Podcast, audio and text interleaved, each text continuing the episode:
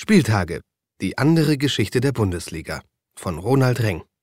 Samstags um 5 am 24. August füllten über 40.000 Zuschauer das lichtüberflutete Wildparkstadion von Karlsruhe zur Bundesliga-Premiere.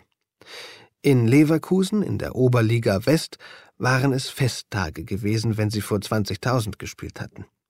Die Meidericher Spieler trugen fast ausnahmslos Fußballstiefel von Hummel. Die Sportartikelfirma aus Kevelaar hatte jedem Spieler 20 Mark versprochen, der ihre Schuhe zum Bundesligastart schnürte. Heinz Höher drückten die Hummelschuhe. Er wollte seine gewohnten Adidas-Stiefel tragen, aber auf die 20 Mark nicht verzichten. Über eine Stunde saß er auf dem Hotelzimmer und kratzte mit Schere und Pfeile die Adidas-Streifen ab und klebte das Hummel-Emblem auf. Der Ball im Wildparkstadion war schwarz-weiß, eine Erfindung für das Fernsehen. Der alte braune Lederball war dort nicht so gut zu erkennen. Wenn die Karlsruher euch vorm Spiel im Tunnel grüßen, schaut grimmig zurück, waren Gutendorfs letzte Worte vor dem Anpfiff, oder vielleicht sagte er es auch vor einer anderen Partie. Seine Spieler können sich nicht mehr exakt daran erinnern, nur dass Gutendorf immer solch einen Spruch, solch einen Befehl auf Lager hatte.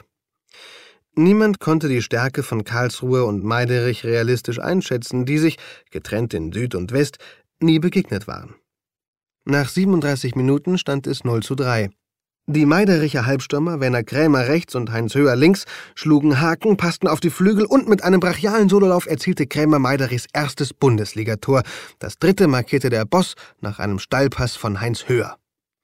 Helmut Rahn auf der theoretisch laufintensiven Position des Rechtsaußen beteiligte sich nur in ausgewählten Momenten am Spiel, und wenn er stand, trat beim Ausatmen sein Bäuchlein hervor. Doch wenn er spielte, war zu erkennen, dass die Form eines Fußballers kommen und gehen mag, die Klasse aber immer bleibt.